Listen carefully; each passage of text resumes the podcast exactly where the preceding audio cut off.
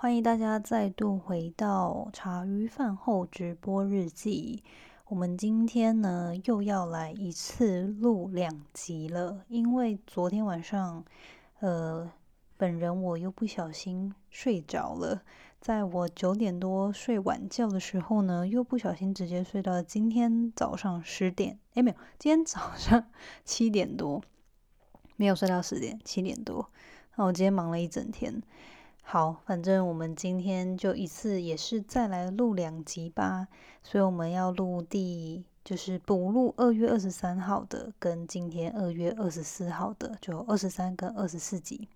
那二月二十三，就我们二十三集呢，刚好今天我有看到一封听众寄给我的信。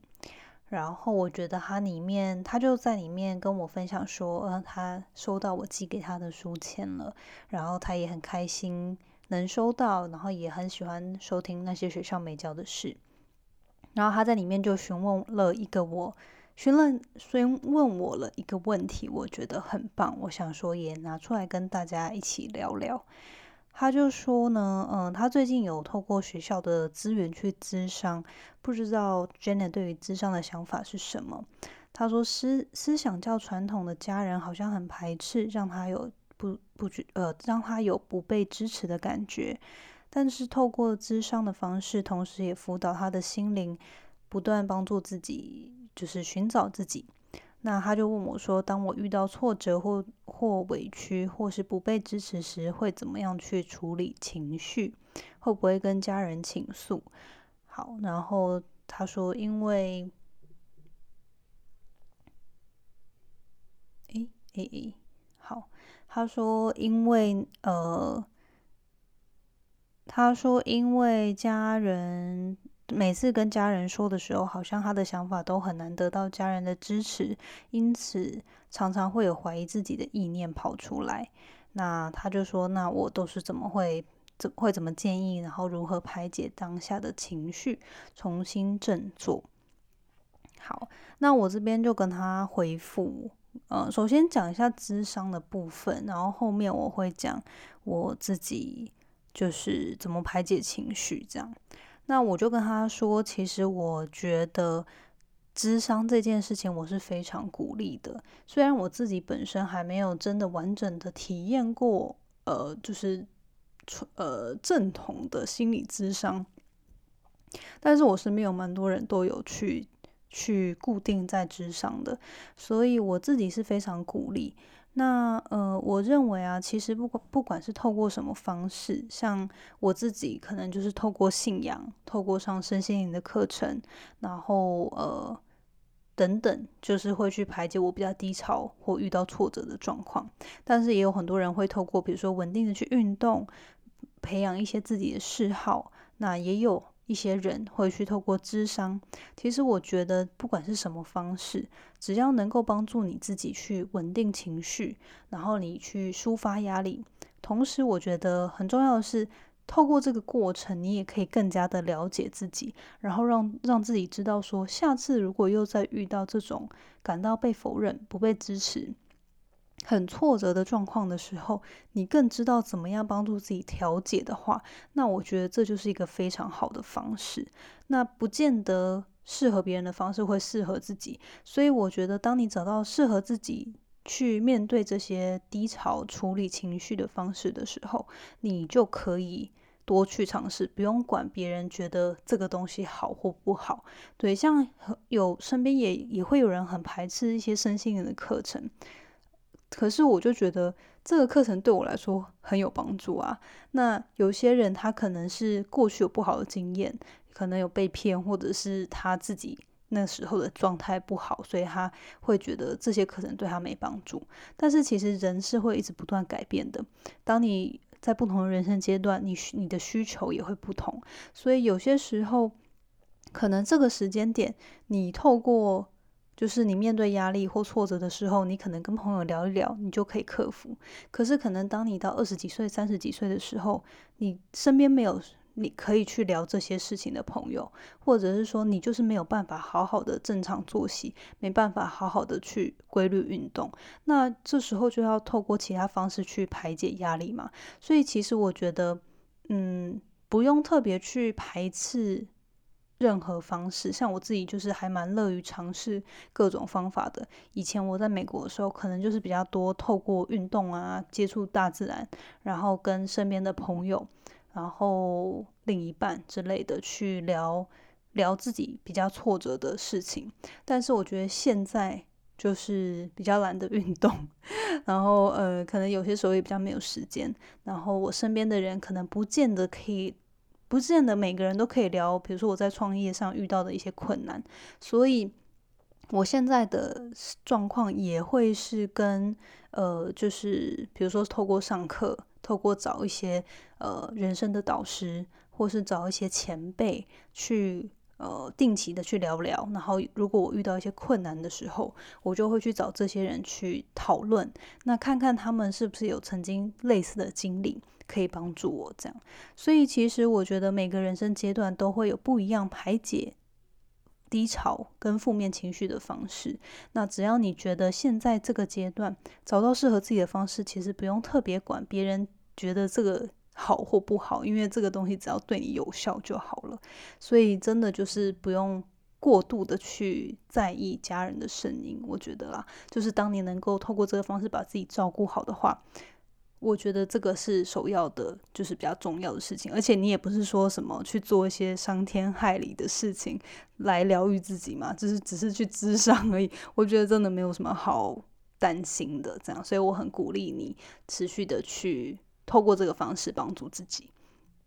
然后另一个就是我觉得很重要，然后可能比较少人会做的，就是找到你自己人生中的导师，像。呃，欧美的话，其实会比较多，会鼓励做这件事情，就是找到自己的 mentor，就人生导师。那这个人生导师，他有可能是各种职位，他有可能就是诶，你身边中的一个很有经历、很有资历，然后阅历很多的朋友，他也有可能是你的老师、前辈、同事，然后或者是说呃前同事、前老板之类的。反正这个人生导师其实。他可以是任何人，他也可以是你的父母，他也可以是你的朋友，哈，或者是前男友、前女友之类。就当然就是尽量把这个关系 划干净。但是我的意思是说，人生的导师可以有很多种。可是这些导师，我觉得，当他是有一些人生的阅历，比如说像我现在创业，我就会跟有创业经历的人，尤其是多次创业，或是他是创业很多年的人，去认识他，去。跟他做朋友，那人生导师他不见得是可以那种常常跟你一起出去吃饭喝酒，就是很密切联系的人。可是他是愿意在关键时刻，可能没几个月或每每半年、一年，呃，你们有机会可以吃个饭、喝个咖啡，然后聊个几个小时。但是那几个小时是非常。就是充实跟精辟的，然后你很多时候可能就可以在那几分钟或几小时之内，你就会学到哦，超级多、超级多他的人生历练，跟他可能犯过的错，那从中你就会找到很多你现在可能遇到的一些瓶颈跟挫折的解答，然后透过跟这些已经走过那些你现在觉得很难的事情的人去聊聊的时候，我觉得也会很快就是可以让自己。转换你的这个 perspective，就是转换你的这个观点，跟你看事情的方向，你就比较可以把自己的高度拉高一点，然后不要深陷在这个情绪的漩涡或者是这个挫折感当中，而是比较可以去看到过来人他们怎么克服的，然后他们有什么 p a p e 有什么方法，然后呃，我觉得很多时候光是知道其实这件事情。有人已经经历过了，然后有人已经克服了，就可以帮助自己先松一口气。因为很多时候，其实我们都是自己会给自己过多的担心，然后过多的压力，然后很多东西都是自己吓自己，然后觉得这件事情很严重。但是，当如果你跟一个比较有经验、比你有经验的人去聊聊的时候，其实有些时候就会发现啊，自己就是小题大做了，或者是其实事情根本没有这么严重。所以我自己会很推荐大家都可以在人生当中去思考：诶，有没有什么人？比如说你现在。嗯，有在斜杠好了，那你就可以去找身边有没有人他有在做斜杠的，或者是说有人转向，你想要转职，或是你想要挑战什么事情？比如说有些人他可能你是想要挑战马拉松，或者是你想要不知道考个什么烘焙的丙级执执照之类的，那你就可以找身边已经有。这样经验的人，然后去跟他们聊说：“哦，你怎么在一个有正职的状况下可以准备这个英文检定？或者是说你怎么样从完全没有经验到转职成功之类的？那你就比较不会一直自己在自己的脑海中，然后给自己过多的压力跟就是很多的不确定性。对，所以我这个呃这个。”建议呢，就是很希望大家可以也去生活中留意一下，呃，可不可以找一下自己几位人生导师，然后偶尔就是跟他们保持联系，然后聊一聊他们的人生经验，对，然后就可以比较帮助自己在面对自己人生课题的时候，可以比较放松一点，然后可以比较就是有人询问，就是可以找到一些方向，你不会觉得自己孤立无援这样。好，然后我觉得这也是其实我为什么。在那些学校没教的师，很常会做很多访谈，因为我自己人生的经验毕竟就只有一种嘛，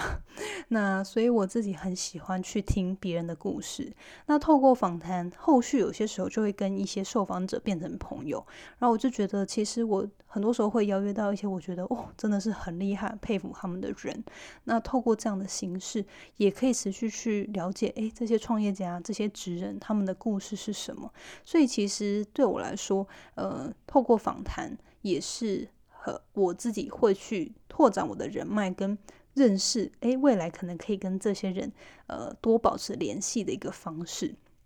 那大家除了听访谈之外，也可以就是在自己的生活圈当中特别去留意有没有一些人是你特别。仰慕的，然后觉得很值得学习的，可以就尽量看看有没有机会，可能请他们吃个饭啊，请他们喝杯饮料，然后就是尽量把这个关系累积起来。这样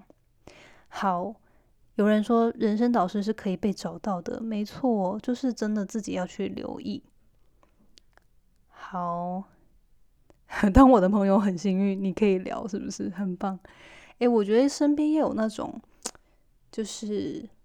能聊，就是随时会想要倾听你的朋友，也真的是很不容易。因为就是随着大家年龄越来越大，就也不是年龄越来越大了，就是呃，就是各自都会有很多，不管是就是除了事业之外，也会有自己的家庭，甚至现在很多朋友都结婚生小孩了，所以他们会有小孩要照顾。然后除了这些之外，有些时候也需要自己独处嘛，然后各自都会有自己就是可能原生家庭的问题啊什么的，所以现在真的是，尤其三十后，你要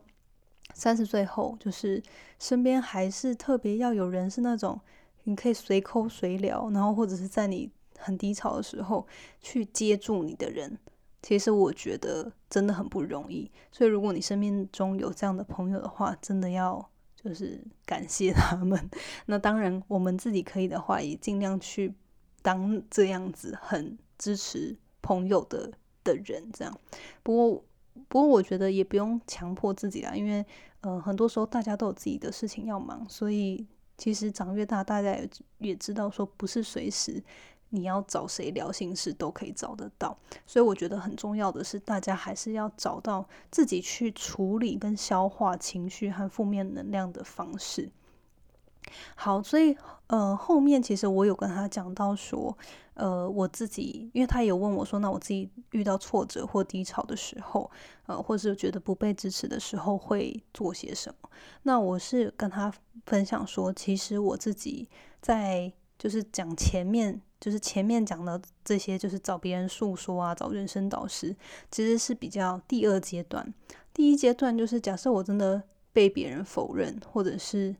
可能就是月经来情绪特别不好，或者是就是可能 case 没谈成，就是合作没谈成啊，什么就遇到一些比较低潮的事情的时候，其实我觉得我自己的状态会是，我会想要先保留时间让自己独处，然后呢，就是先让自己的情绪可以先冷静下来，让自己先好好休息。然后我自己就是很爱好好的睡觉，就是我觉得很多时候可能我的个性也是比较乐观一点的，所以我是只要睡一觉起来之后。然后可能再吃顿好的，我就可以比较平静的去思考说，哦，接下来可以干嘛？这样就是先吃饱喝足，然后睡饱，就会情绪会比较好。那呃，当然就是情绪排解，还有就是我自己也会蛮推荐大家可以出去走走。很多时候，呃。就是如果这件事情它是没有这么紧急需要你回复的话，当你情绪很不好，其实也不适合处理任何事情，或者不适合做决定。所以我会蛮推荐你可以去，就是就近也不用说真的什么出国去巴厘岛一趟啊，就是可以呃就近，比如说呃华台湾，像我现在在老家嘛，花莲。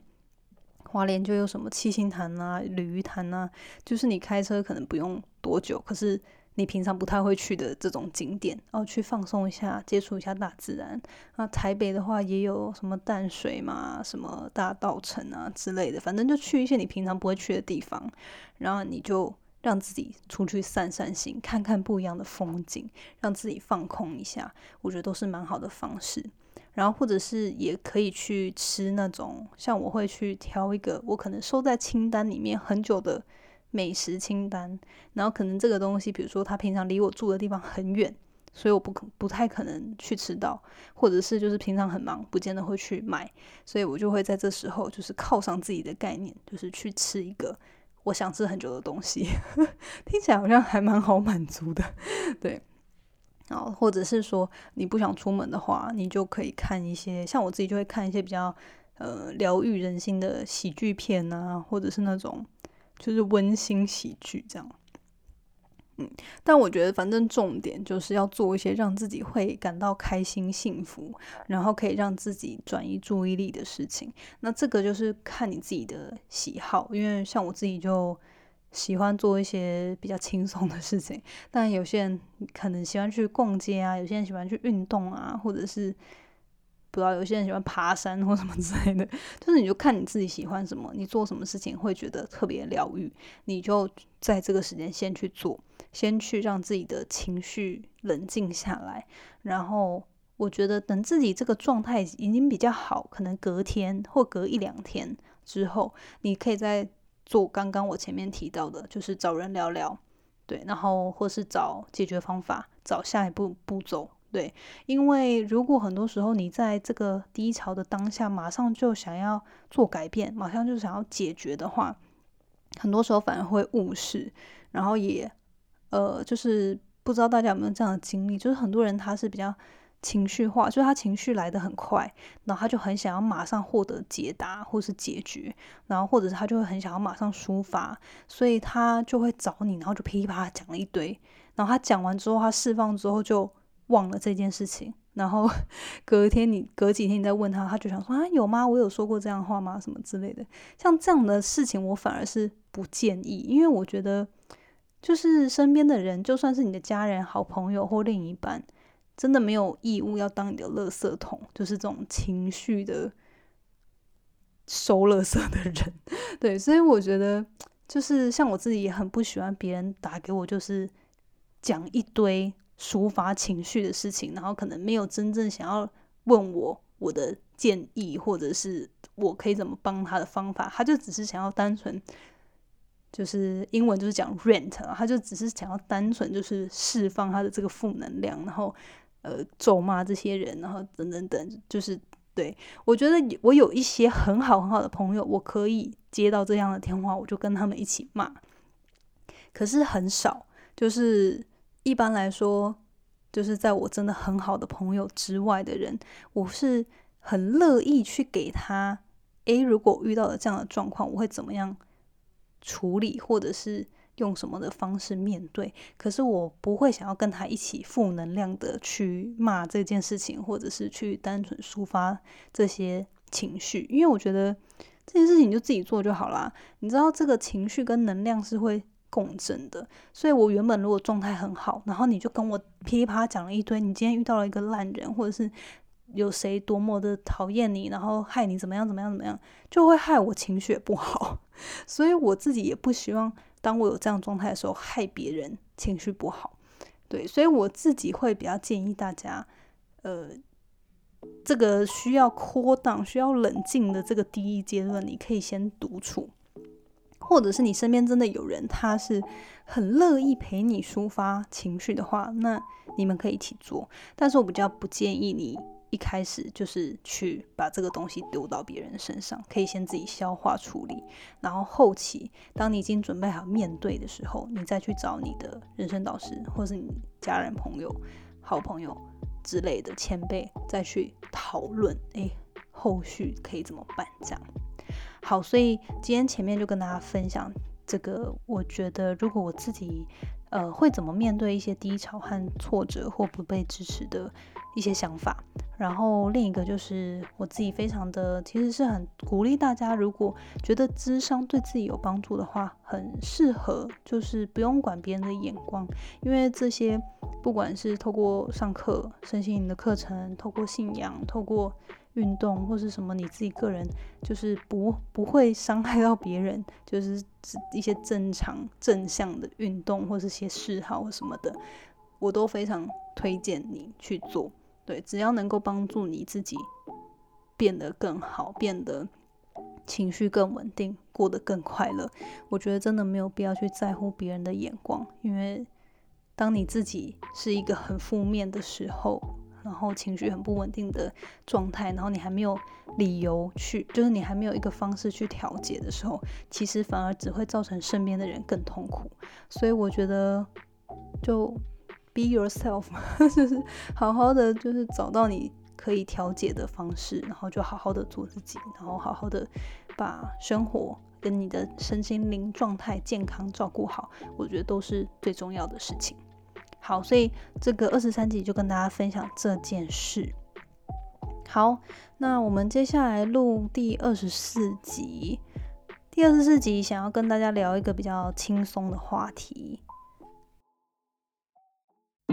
谢谢你今天的收听。如果喜欢今天的节目，欢迎你到 Apple Podcast 帮我打五颗星给予鼓励。希望收到我更多的分享，你可以在 IG 上搜寻 Janet Lin，我的账号是底线 J A N E T 点 L I N 底线。想要消除 Monday Blue，也欢迎你订阅我每周一都会发送的 Power Mail 电子报。二零二一年，Jenna 也将在每个季度举办听众专属线下聚会，促进大家可以交流成长。有兴趣参加的话，也欢迎报名关注哦。所有的详情都可以在资讯栏中找到哦。那我们下次见喽，拜拜。